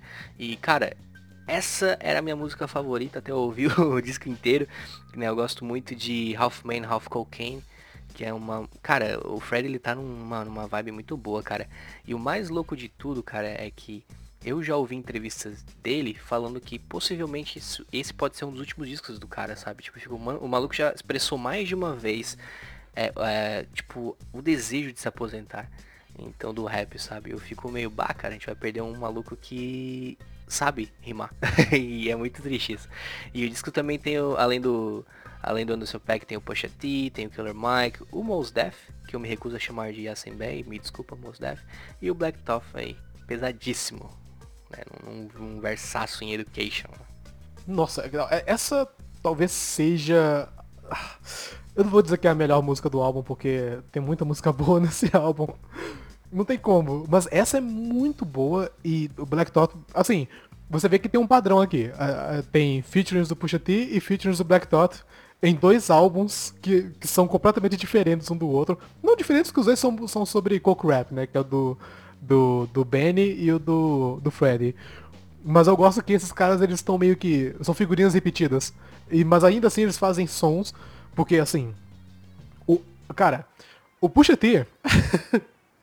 ele fala que essas cicatrizes são as provas que você não consegue matar um deus. Cara, Nossa, mano, cara, isso- tipo, na moral. Mano do céu, isso Isso é a primeira linha, tipo, de um verso inteiro que ele lança no, no Palmolive do, do Freddy. E, cara, não, tem numa outra linha lá que ele chega e fala que é, Obama abriu as portas da. é, abriu as portas da Casa Branca sabendo que eu era um criminoso. Tipo, cara, ah, muito foda, muito foda. E tipo, nossa, é, é impressionante. E isso porque eu tô falando do Pusha T, cara. tipo, O único defeito dessa música, na minha opinião, é o Killer Mike não tem um verso, cara. Não é, o cara? Killer Mike só faz o, o, o refrão, né? Que é um refrão muito legal, mas, mano, ele tinha que ter um verso merecia um verso. cara. Ainda mais o Killer Mike Merecia, sumiu, cara. né? Sumiu, ele fez aquela série na Netflix dele que é muito bacana, que eu esqueci o nome, mas ah, bota aqui o Killer Mike na Netflix, vai aparecer lá pra você na série documental, mas ele deu uma sumida, é, eu gostaria de um disco solo do Killer Mike, então... Não é, cara, Killer- faz tanto tempo, velho. faz muito tempo. né? Ele tá muito focado nesse projeto com o LP, né? Que é o Run the Jewels. E, tipo, esqueceu da pouquinho da carreira solo, assim, né? E, cara, o Run the Jewels é muito massa, mas quando ele rima de maneira solo, mano, Killer Mike é muito foda, cara. É muito foda. Mas é, é voltando pro Fred, ele ele tem uma coisa ali no, no som dele que é, é inigualável também. E, e é muito louco porque o Coke Rap, ele meio que tá no seu, dos seus pontos mais altos. Porque ano passado a gente teve o Pusha T lançando basicamente né, o melhor álbum de rap do ano. Esse ano o Benny e a galera toda do Griselda. O, o Freddy lançando esse clássico. Então é engraçado como que Coco Rap, mesmo sendo sobre um tema que na teoria era pra poder acabar, né? Tipo, era pra ser um assunto meio cansativo.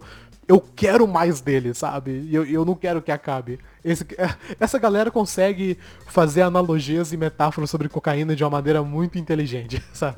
Os caras são espertos, né, cara? Os caras são espertos. Eu, eu nunca imaginei que teria tanta forma de você falar sobre isso, sabe? Até eu começar a ouvir esses caras, sabe?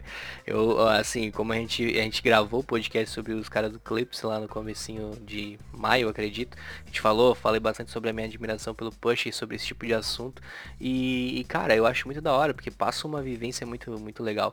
E cara, a gente tem que destacar também aqui Madlib que fez, segundo ele, todos os instrumentais desse trampo no iPad. É. Então você aí que está economizando para comprar equipamentos de produção, cara, compra um iPad e depois paga os, o caraqueia os programas. Não sei se é possível isso, acho que não, mas vamos tentar. E seja o Madlib também, tem essa parte. Que seja, exatamente, é um pouco mais difícil, né? Mas é, é, tipo, mano, ele é muito fantástico, cara, porque tipo assim, tu vai ver, tu, tu, tu vê um sample, beleza. Cara, vamos pesquisar esse sample.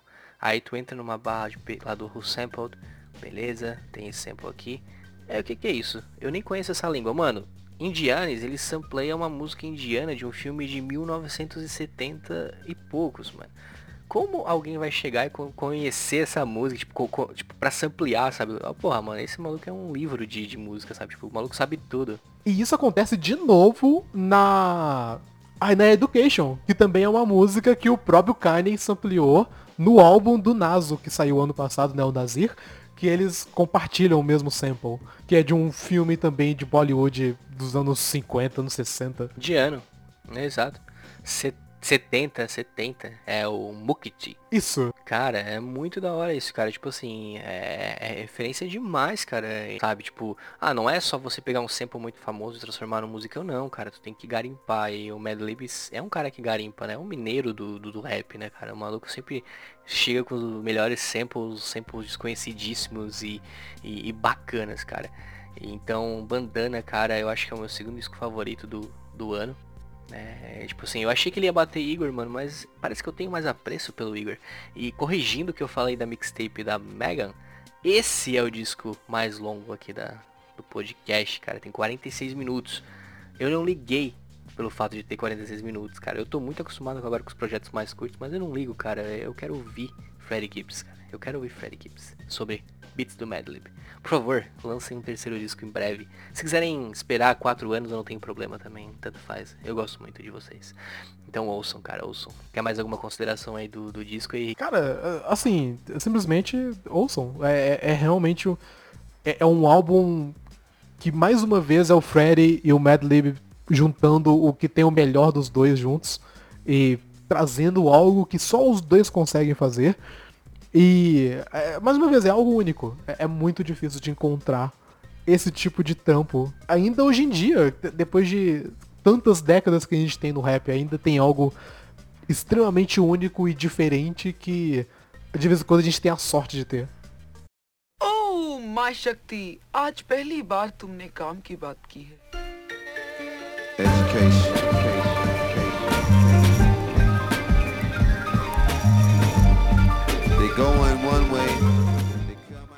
Então é isso, galera. A gente pegou aí os melhores lançamentos, segundo nós, obviamente, nossa humilde opinião, né, sobre os lançamentos do comecinho aí de 2019, o primeiro semestre. Tem muita coisa boa aí pra vocês, a gente garante que o que vocês ouvirem vocês vão curtir.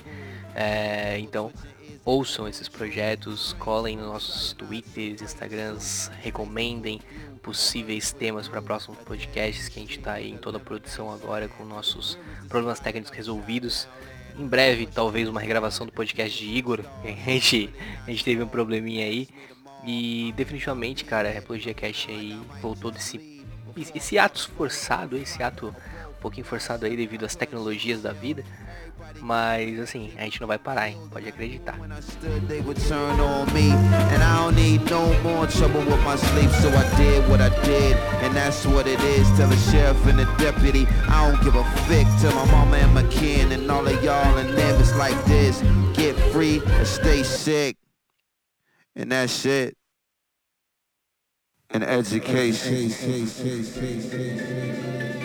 Beast parishioners, onlookers and listeners, visitors, keeping the consumption conspicuous. Kids graduating from public schools and prisoners, underprivileged, aboriginal, indigenous. Sent images of that family that got adopted. The president of some non-profits is out of pocket. I heard the world ending is trending, I try to watch it. I focus on sinning when winning was not an option. The system we compete against is farm to table, hand picking them ingredients. Civil disobedience, encyclopedia definition of greediness, gluttony. Please take heed of who you treaty with. Me, Freddie Flacco, and Shock never forgot though The Plymouth Rock landed on top of New Morocco. Couldn't see who was firing shots. The shooter got low and left a burning cross on the lawn, just like a pothole. I may not be here. I'm feeling like I might just leave before I start a fire or a fight. They say in the six bands I hire for the flight, so I may be a hitman for hire for the night. If you're bigger than this man's maniacal, you're right. Barcodes on a wristband, it's an oversight. They intentionally expand, probably to extradite.